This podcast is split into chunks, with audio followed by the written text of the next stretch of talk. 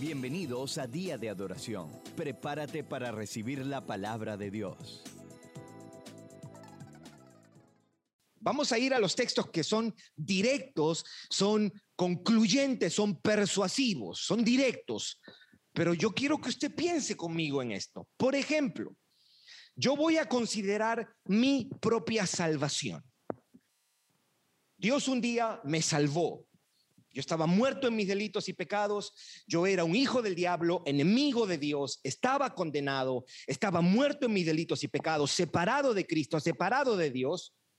Pero un día Dios vino y me unió a Cristo por medio de su espíritu.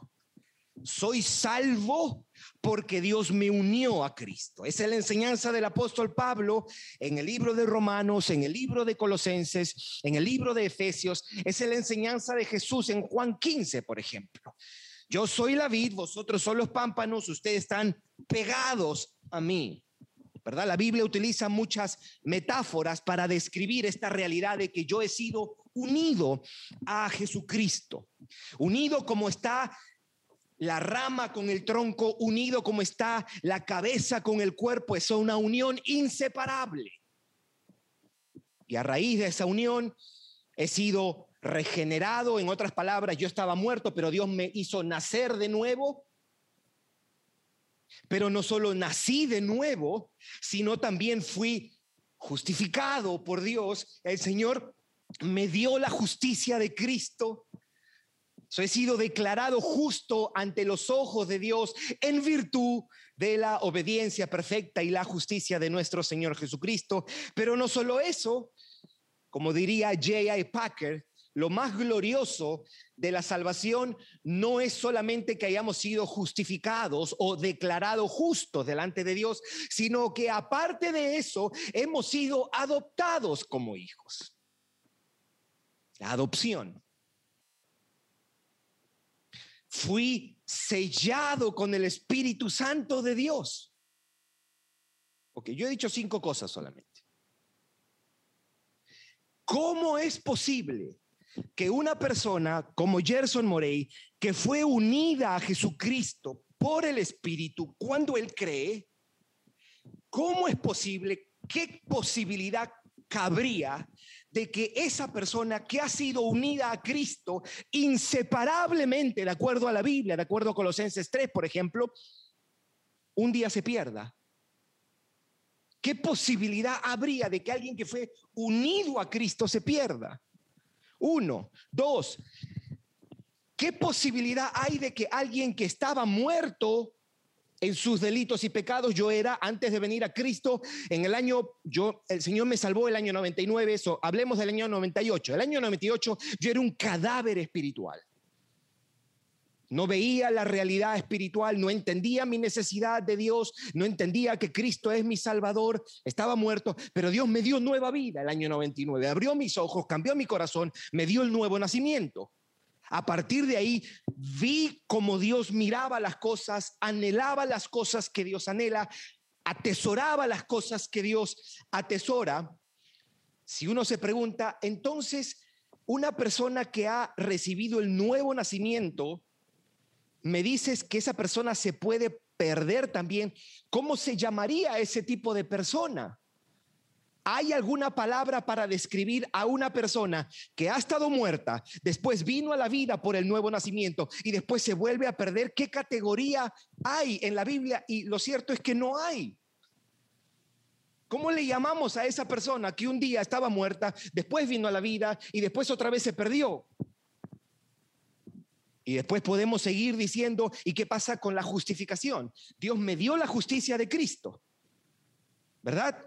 Tenemos la justicia de Cristo. ¿Qué pasa cuando pierdo mi salvación? ¿Me quita Dios la justicia de Cristo? ¿Dejo de ser justo? Dios un día dijo, declaro que Gerson no es culpable, sino ahora es justo. Cuando pierdo la salvación, ¿qué hace Dios? ¿Me remueve la justicia de Cristo? ¿Hay un nombre para eso en la Biblia? No, no lo hay todavía adoptado. Dios dice que yo soy su hijo. Él me adoptó. Póngase a pensar en el momento que según el arminianismo yo pierdo mi salvación, ¿qué soy en ese momento? ¿Me deshijaron? ¿Me deshijaron? Sí.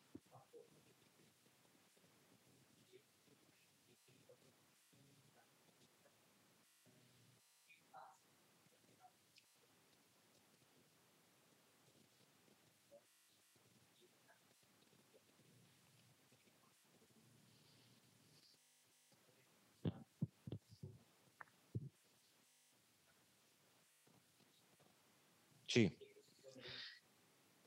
Son, son muchos, ¿ok? Porque un arminiano que, que, entiende su postura o al menos sustenta su postura no va a decir, ah, no, no tengo versículos bíblicos, tienen muchos, pero están mal interpretados, están mal interpretados, mal entendidos. Pero no solamente eso, Alejandro.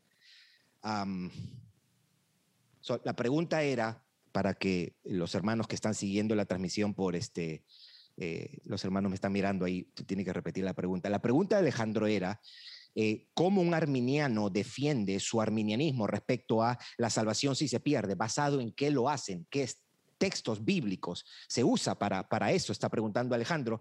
Y eh, estamos diciendo que Claro, ellos usan textos porque no, no, no, van a sustentar solamente en opiniones o especulaciones, pero son en la gran mayoría textos mal, mal interpretados. Alguno que otro vamos a mirar seguramente ahora, este, pero aparte de eso, no solamente se interpretan mal algunos textos, se ignora por lo menos 11 versículos que son tan elocuentes, de los que nosotros vamos, vamos a mirar, vamos a mirar este, ahora.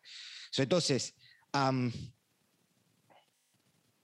imagínese, Dios me adopta un día me porto tan mal y Dios me dice, ya no eres mi hijo. ¿Usted se imagina la implicación de eso? Muy bien. Y después podemos seguir con el sello del Espíritu. Fuimos sellados para ese día, dice el libro de Efesios capítulo 4, si no me equivoco, versículo 30. Ah, so vamos, a, vamos a empezar con nuestra definición. Em, Después miramos unos cuantos textos bíblicos y al final algunos eh, comentarios y, de ahí cerramos. Definición entonces. ¿Qué es la perseverancia de los santos? La perseverancia de los santos hace referencia al hecho de que Dios preservará hasta el fin a todos aquellos que ha elegido para salvación. Ningún hijo de Dios se perderá porque el Padre lo protegerá. Dios guardará por medio de su poder a todos aquellos que han nacido de nuevo, se han arrepentido de sus pecados y tienen fe verdadera. Si usted notó el acento y el énfasis, es la acción de Dios para proteger y guardar. No es la virtud del pecador, la virtud del creyente, la fidelidad del creyente y el esfuerzo del creyente. No, no, no. Somos salvos y permaneceremos salvos porque Dios nos preserva hasta el final. La posición arminiana básicamente en realidad la posición arminiana lo dicen de una manera un poquito este, interesante. Ellos, ellos dicen, la, la, la perseverancia de un creyente hasta el final es objeto de estudio y de investigación porque no lo sabemos, dicen. Pero una manera sencilla es diciendo lo siguiente. El arminianismo dice, existe la posibilidad que el hombre, después de haber sido escogido para salvación, puede asimismo apartarse de la gracia de Dios. Ahora, hace unas semanas yo conversaba con un buen amigo, un pastor, que él ah, cree que la salvación se pierde. Y yo estaba tratando de eh, escucharlo, cómo él eh, eh, explicaba o entendía esto. Entonces, él me decía, es cierto que Dios te preserva, es cierto que Dios te guarda, pero la salvación no se pierde, decía él, pero tú puedes rechazarla y resistirla. Decía él. Entonces yo le citaba a Juan 10, por ejemplo. Ahorita vamos a leer. So, yo le decía, so, entonces, la libre determinación de un individuo dobla la mano de Dios, le preguntaba yo a él, porque lo que tú me estás diciendo, porque Juan 10 dice que es Dios quien protege, Cristo lo tiene y nadie lo arrebata de su mano. Yo le preguntaba, tú me estás diciendo que, por ejemplo, yo tendría suficiente poder y libre determinación para yo doblegar lo que es la voluntad de Dios? Y él me dice, sí. Y le digo, pero es que eso no es lo que este texto me está diciendo, solamente en Juan 10. Entonces, eh, no, no, no, obviamente no lo pude convencer, le, cité varios textos, este, me olvidé de decirle, ¿por qué no vas al estudio para... Muy bien, vamos a leer cómo define esto en su libro The Five Points of Calvinism, Defined, Defended and Documented, David Steele, Curtis Thomas y Lance Quinn. Escuche lo que dicen. Los elegidos no solo son redimidos y renovados por el Espíritu, sino también guardados en fe por el poder de Dios. Todos aquellos que están espiritualmente unidos a Cristo por medio de la regeneración están eternamente seguros en Él. Nada los puede separar del incambiable y eterno amor de Dios. Ellos fueron predestinados para la gloria eterna y por eso están seguros. La doctrina de la perseverancia de los santos no sostiene, y esto es importante, por eso lo puse aquí para que no sostiene que todos aquellos que profesan ser cristianos estarán seguros en el cielo. ¿Se entendió eso, mis hermanos? Porque tú puedes tener un familiar que vive la vida loca, llamarse cristiano, y tú dices, pero ¿cómo yo digo que este hombre va a ser... Ok, so esto es para eso. Son los santos los que fueron apartados por el Espíritu, que perseveran hasta el fin. Son los creyentes, aquellos a quienes se les ha dado fe viva y verdadera en Cristo, quienes están seguros en Él. Vamos a mirar unos 11 textos. El primero está en Isaías.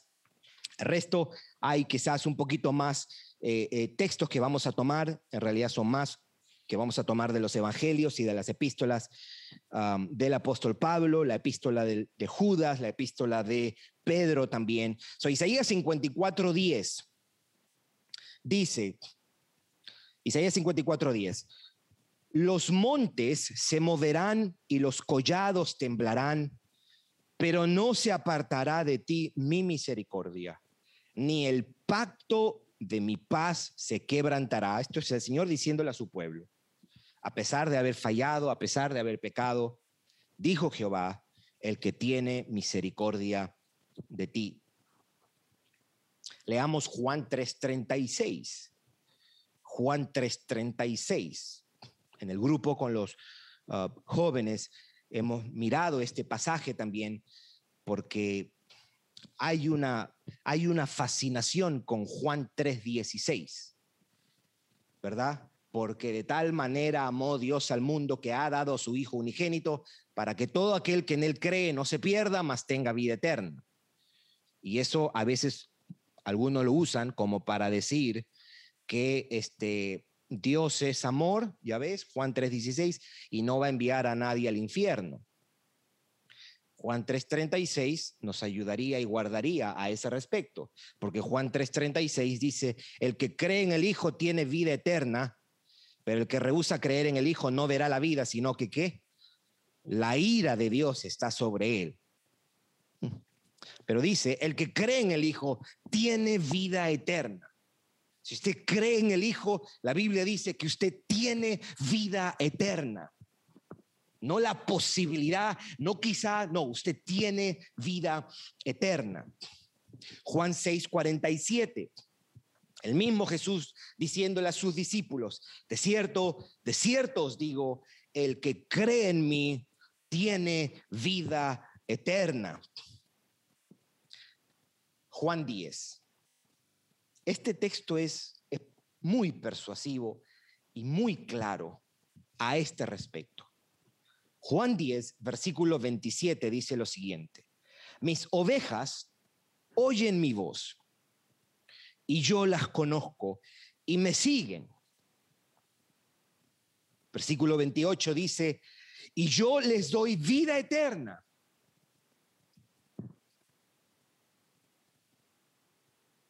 Y sigue diciendo, y no perecerán jamás.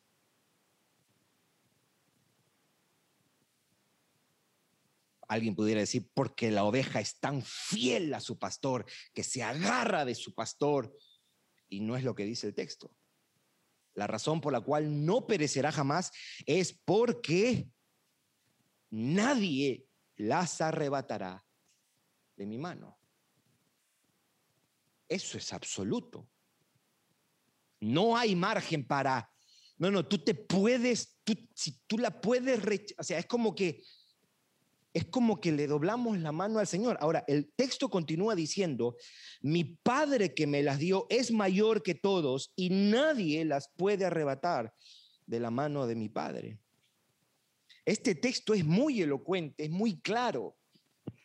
Aquel a quien Cristo le da vida eterna no se perderá y perseverará hasta el fin porque Él lo va a guardar. Eso es, esa es la conclusión. Eso es lo que ese texto está enseñando. Juan 17 también nos dice, esto es la, en el contexto, en el marco de la oración sacerdotal que nuestro Señor Jesús hace a su Padre. Juan 17, versículos 11 y 12. Ya no estoy en el mundo, mas estos están en el mundo. Yo voy a ti Está diciendo Jesús a su Padre. Padre Santo, a los que me has dado, guárdalos en tu nombre, para que sean uno, así como nosotros. Cuando estaba con ellos en el mundo, yo los guardaba en tu nombre. A los que me diste, yo los guardé, y ninguno de ellos se perdió, sino el hijo de perdición, para que la escritura se cumpliese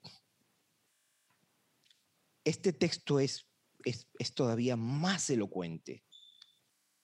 Romanos 8:30, a esto le han llamado The Golden Chain of Redemption, la cadena de oro de la salvación. Lo que Dios empieza desde la eternidad, lo continúa hasta la eternidad. Él es el personaje, Él es el sujeto, quien está llevando a cabo la acción y a los que predestinó a estos también llamó, dice. Y a los que llamó a estos también justificó. Y a los que justificó, a estos también glorificó. Si Dios predestinó a cien, llama a cien, justifica a cien, y a esos cien también glorificará. Lo habla como algo hecho, logrado, como en tiempo pasado. El mismo libro de Romanos capítulo 8, en los versículos 35 al 39. ¿Se acuerda? ¿Quién nos separará del amor de Cristo? A la pregunta dice tribulación o angustia o persecución o hambre o desnudez o peligro o espada. Y dice, como está escrito, por causa de ti somos muertos todo el tiempo, somos contados como ovejas de matadero. El versículo 37 dice, antes en todas estas cosas somos más que vencedores por medio de aquel que nos amó, por lo cual estoy seguro de que ni la muerte, ni la vida, ni ángeles, ni principados, ni potestades, ni lo presente, ni lo porvenir, ni lo alto, ni lo profundo, ni ninguna otra cosa creada nos podrá separar del amor de Dios que es en Cristo Jesús, Señor nuestro. Yo no entiendo cómo una persona pudiera explicar, no, no, no, no, el amor de Dios va a seguir así. Pero es que tú puedes rechazar al final eso. O sea, el, e, el texto no me da para eso. Al menos en una lectura natural, tú dices, no hay margen para, para ese tipo de, teoría, para, para esa posibilidad de que alguien le doble la mano a Dios sobre quien Él ha hecho un decreto de redención, de salvación, y diga, ¿sabe qué? Muy bonito, me amas y todo eso, pero yo desisto. Al final, si una persona toma una actitud así, nosotros decimos que está dando evidencia que esa persona nunca vino a la fe, nunca vino a la fe.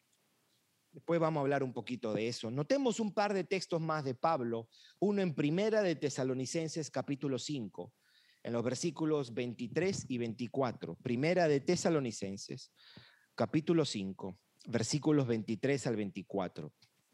Y el mismo Dios de paz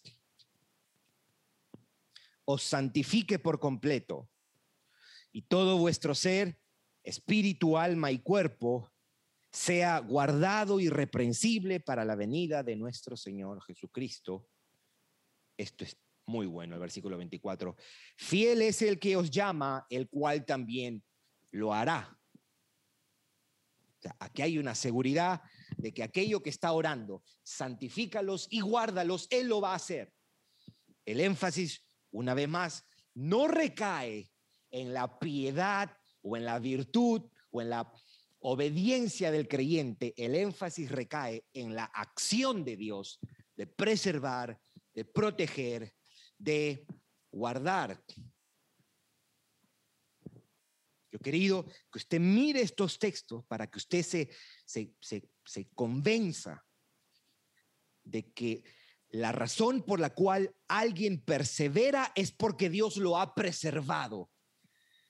El creyente no se pierde porque Dios lo guarda, lo preserva, lo protege hasta el final. Segunda de Timoteo, por ejemplo, 4, capítulo 4, versículo 18, Pablo diciéndole a su discípulo, y el Señor me librará de toda obra mala. ¿Y qué dice ahí? Me preservará para su reino celestial. ¿Usted cree que en la mente de Pablo había alguna posibilidad de que, oye, pero ¿y si al final no? Hay una, un convencimiento de que Él será preservado para el reino celestial. A Él sea la gloria por los siglos de los siglos. Primera de Pedro 1, 3, 5. Este es otro texto bueno también. Claro fue para que alguien pudiera decir, no, pero estamos citando mucho a, a, Pablo. Bueno, Pablo es un autor inspirado. Si solamente lo diría Pablo, sería suficiente. Pero escuche cómo lo dice Pedro, cómo él lo entiende y él cómo lo explica. Bendito el Dios y Padre, esto es primera de Pedro 1, 3, 5.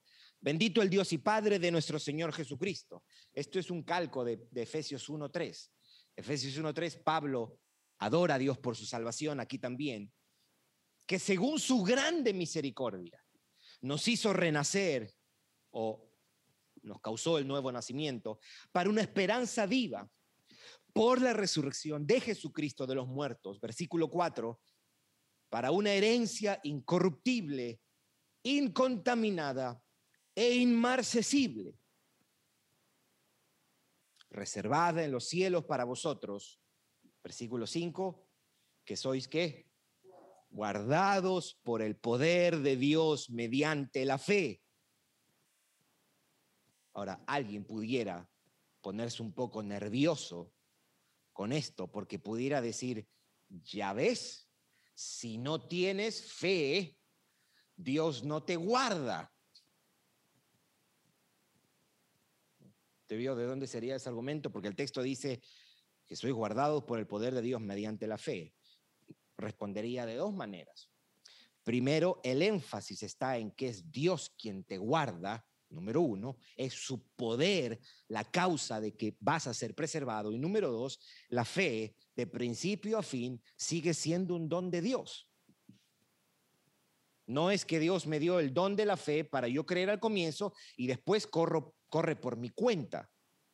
La fe es un don de Dios de principio a fin. para alcanzar la salvación que está preparada para ser manifestada en el tiempo postrero. Un texto más, Judas, versículos 24 y 25. Y aquel que es poderoso, nuevamente, el énfasis está en la omnipotencia de Dios, está en el hecho de que Él es poderoso para guardaros sin caída y presentaros sin mancha delante de su gloria con gran alegría. Al único y sabio Dios nuestro Salvador sea gloria y majestad, imperio potencia, ahora y por todos los siglos.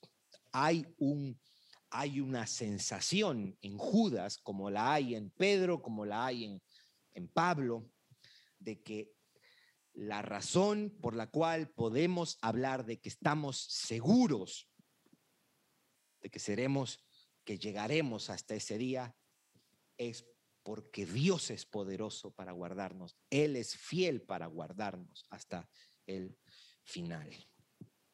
Muy bien. Vamos a hacer tres comentarios breves y al final eh, quería terminar con los cánones de Dort, ¿verdad? Cómo ellos explican, al menos el artículo 8, de esto que se llama la certeza de la preservación. So, vamos a mirar primero, comentario número uno. La perseverancia es una orden para el creyente. So, aquí lo que vamos a empezar a meditar un poquito es, ok, so Dios me preserva, I got it, me convenció la Biblia. So, entonces no tengo que hacer nada para eso. eso. Esto es lo que vamos a tratar de mirar ahora. La perseverancia es una orden para el creyente. Unos cuantos textos, por ejemplo, Mateo 24, 13, que lo vamos a leer ahora, Apocalipsis 2.10 o Hebreos 10.39. Escuche cómo dice Mateo 24, 13 y Apocalipsis 2.10. Mas al que perseverare hasta el fin, este será salvo.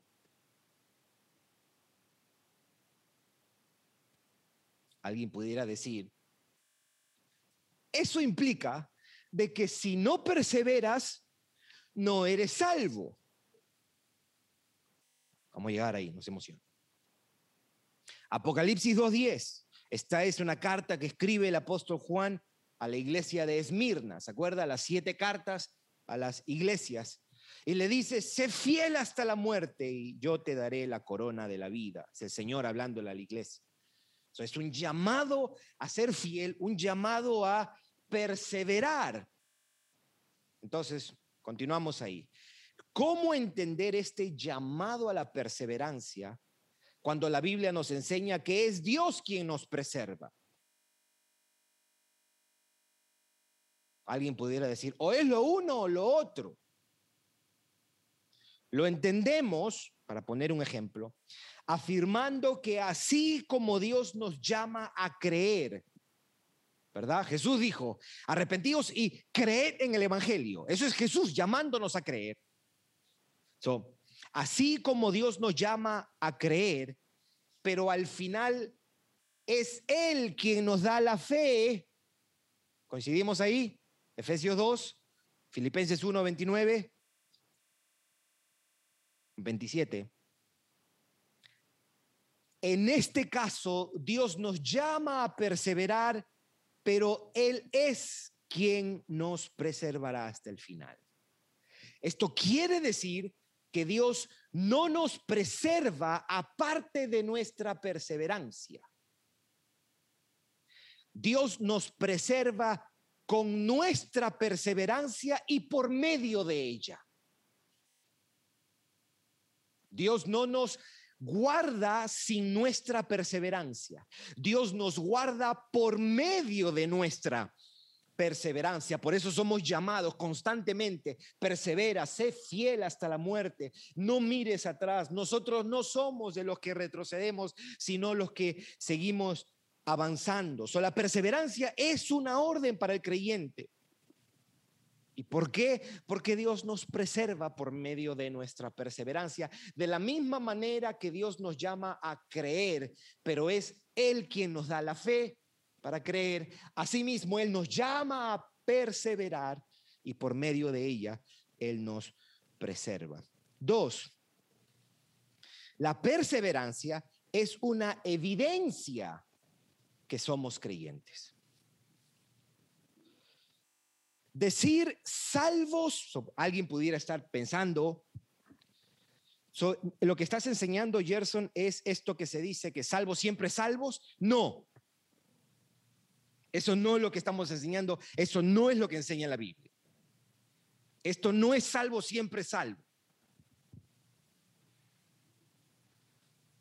Decir salvo siempre salvos es un error porque esto sugiere que no importa lo que hagamos, al final, si somos creyentes, permaneceremos salvos. No, esto no es lo que la Biblia enseña. Esta idea no es bíblica porque ignora el hecho de que la santidad, la obediencia y la perseverancia no solo son ordenadas en la escritura, sino que éstas son fruto y efecto de nuestra salvación.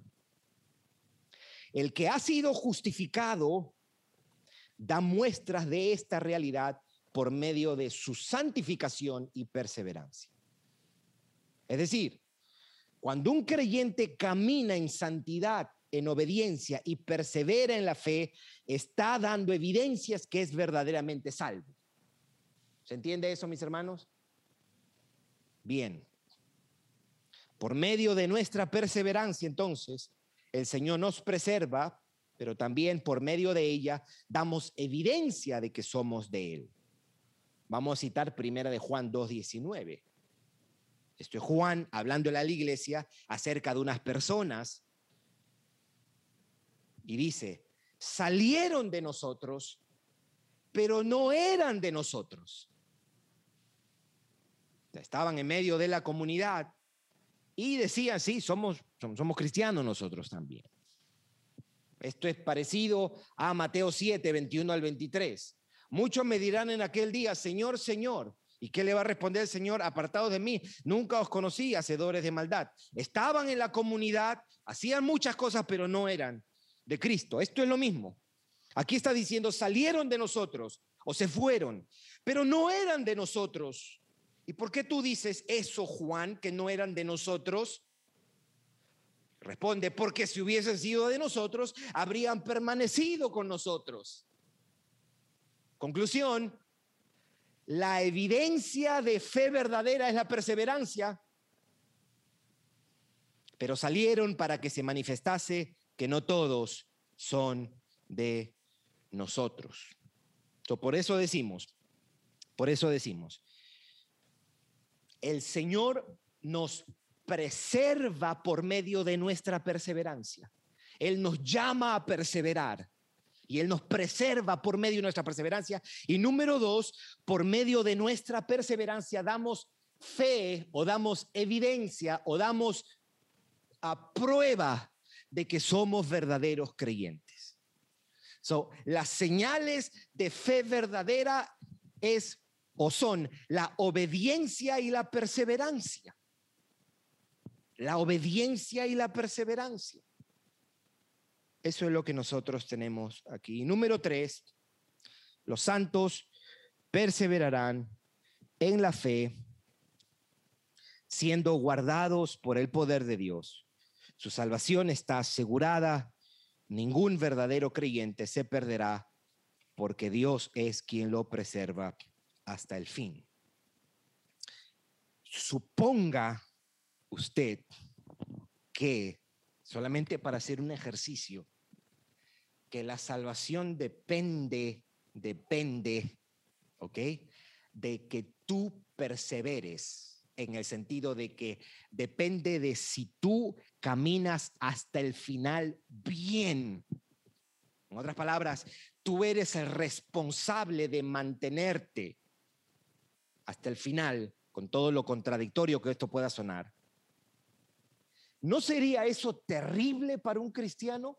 Pensar de que, uy, Dios quiera que la muerte no me agarre con un pensamiento pecaminoso. algunos van al extremo de decir que si tú te mueres por un... Eh, te mueres con un pecado no confesado, te puedes ir al infierno. Hay otros que lo entienden de, no, no, no, es toda una vida de rechazo que tú, cuando tú rechazas la gracia y tú resistes y tú no aceptas, el amor de Dios es seguro, Él te protege, pero tú al final decides no querer hacer, hacer eso, o dos maneras de entenderlo, al menos en los dos extremos, pero al final sigue siendo lo mismo. Al final sigue siendo lo mismo el hecho de que eres tú quien está tomando la decisión final, eso es terrible. Eso, eso es terrible. Es mucho más consecuente con lo que la Biblia enseña.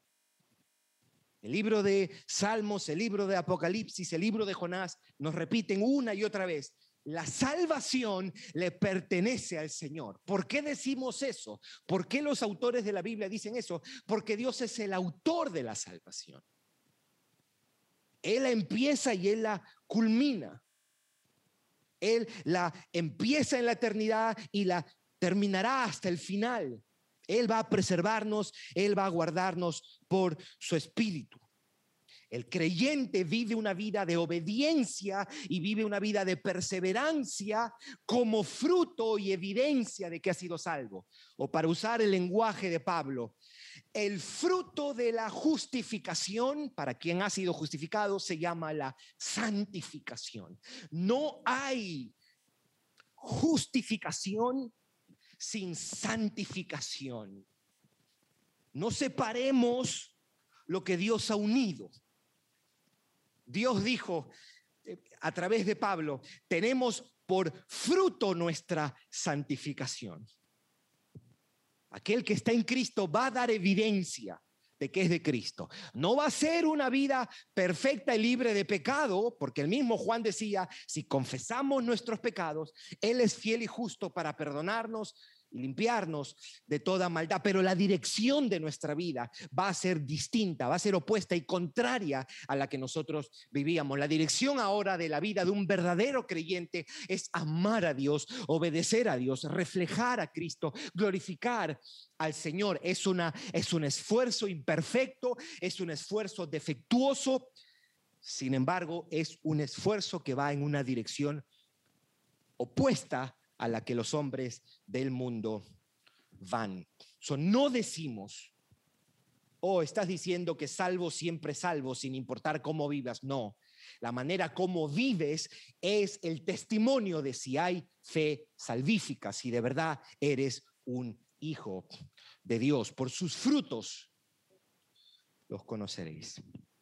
Los santos perseverarán en la fe, siendo guardados por el poder de Dios su salvación está asegurada. Ningún verdadero creyente, yo creo que es, es, este, e, es redundante decir verdadero creyente, porque eh, o usted es creyente o usted no es creyente, ¿verdad? Pero dado que a veces hoy día todo el mundo es cristiano, hasta Justin Bieber se llama cristiano, este,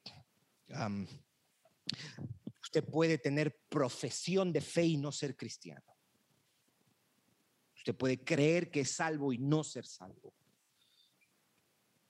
Ir a la iglesia, ser parte de la iglesia o haber participado en la iglesia desde pequeño tampoco es una garantía de que somos salvos. Haber eh, eh, repetido una oración y haber llenado una tarjeta necesariamente tampoco es una evidencia de que somos eh, salvos. Tener la Biblia, leer la Biblia, servir en la iglesia no son, en definitiva, la prueba última de nuestra salvación. Es una vida transformada y una nueva y opuesta dirección a la que antes vivíamos. Esa es la evidencia de que somos salvos, una vida que ahora se esfuerza por amar a Dios, por honrar a Dios, por glorificar a Dios, por perseverar, por obedecer la palabra, por reflejar la santidad y la piedad de nuestro Señor Jesucristo. Bien, vamos a mirar y para terminar los cánones de Dort, ¿verdad? el documento que se elaboró en las iglesias reformadas de Holanda, y esta era la respuesta a la quinta objeción de los remonstrants, o los que protestaban, los arminianos que eh, cuestionaban las enseñanzas de Juan Calvino y esto era la perseverancia de los santos. En el artículo 8 son varios artículos como 16, si no me equivoco, pero quería leerles este que se llama la certeza de esta preservación. Note qué bien dicho, cómo lo elaboraron. Vamos a tener que seguir el argumento porque es un poquito, en español está un poquito, este, hay, que, hay que prestarle atención. Escuche lo que, lo, cómo lo dijeron ellos. No es consecuencia de sus propios méritos o fuerza, sino únicamente de la libre gracia de Dios, el que ellos no se aparten de la fe y la gracia y perezcan finalmente. Lo voy a leer otra vez. No es consecuencia de sus méritos o fuerza. Entonces, ¿de quién es el mérito? Pregunta. Sino únicamente de la libre gracia de Dios el que ellos no se aparten, o pudiéramos decirlo al revés, el que ellos no se aparten de la fe y de la gracia y que perezcan finalmente es consecuencia de la libre gracia de Dios, o es a raíz de la libre gracia de Dios. Si esto estuvo bien dicho, si dependiera de ellos, ok, si dependiera de nosotros, esto no solo sería posible, o sea, perderse, sino que definitivamente sucedería. Si dependiera de nosotros, el que lleguemos hasta allá, nos perderíamos. Nos perderíamos. Pero con respecto a Dios, esto estuvo tan bien dicho, escuche cómo lo dice, pero con respecto a Dios, es imposible que eso pase, decían los cánones de Dol. ¿Por qué? Y note cómo piensa en el Dios trino Dios Padre, Dios Hijo, Dios Espíritu Santo. Mire cómo, él, cómo ellos lo, lo explican y lo entienden. Pero con respecto a Dios, es imposible que eso pase, puesto que su decreto no puede cambiar. ¿El decreto de qué? De salvación. Dios decretó un día que tú fueses salvo. Su decreto no puede cambiar. Su promesa no puede fallar. Ni su llamado y propósito pueden ser revocados. Pero ahora vamos al Hijo. Ni los méritos ni la intercesión y preservación de Cristo puede ser estimada ineficaces. Pueden ser estimadas ineficaces. Ni tampoco el sello del Espíritu Santo puede ser frustrado ni eliminado. Qué precioso eh, eh, escrito, establecido esto. Estamos seguros no por nuestra virtud y justicia. Estamos seguros porque Dios preserva a los que Él salva. Yo me tengo que asegurar de que soy un hijo de Dios. Y cuando tengo esa certeza, yo puedo descansar, confiar y celebrar y dar gracias. Señor, tú me vas a preservar hasta el fin. Y eso es motivo de humildad. Eso es motivo de alabanza a Dios, de esperanza. Si tú eres de Él, no te vas a perder. No te vas a perder. Y eso es glorioso, mis hermanos. En tu lecho de muerte, minutos antes de morir, tú puedes estar confiado. Tú vas a estar con Él en la casa de tu Padre. Eso es glorioso, mis hermanos. Eso es glorioso porque vamos a seguir fallando hasta el último día. Hasta el último día vamos a fallar bien feo, vamos a pecar. Pero ¿sabe a quién tenemos? A nuestro sacerdote que está intercediendo.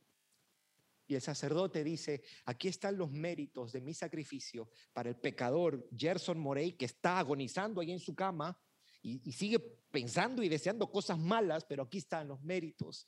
Él tiene mi justicia. Eso es glorioso, mis hermanos. Eso es precioso. Amén. Vamos a orar. Gracias por escucharnos. Para recibir esta y otras enseñanzas, visita diadeadoración.org. Hasta la próxima.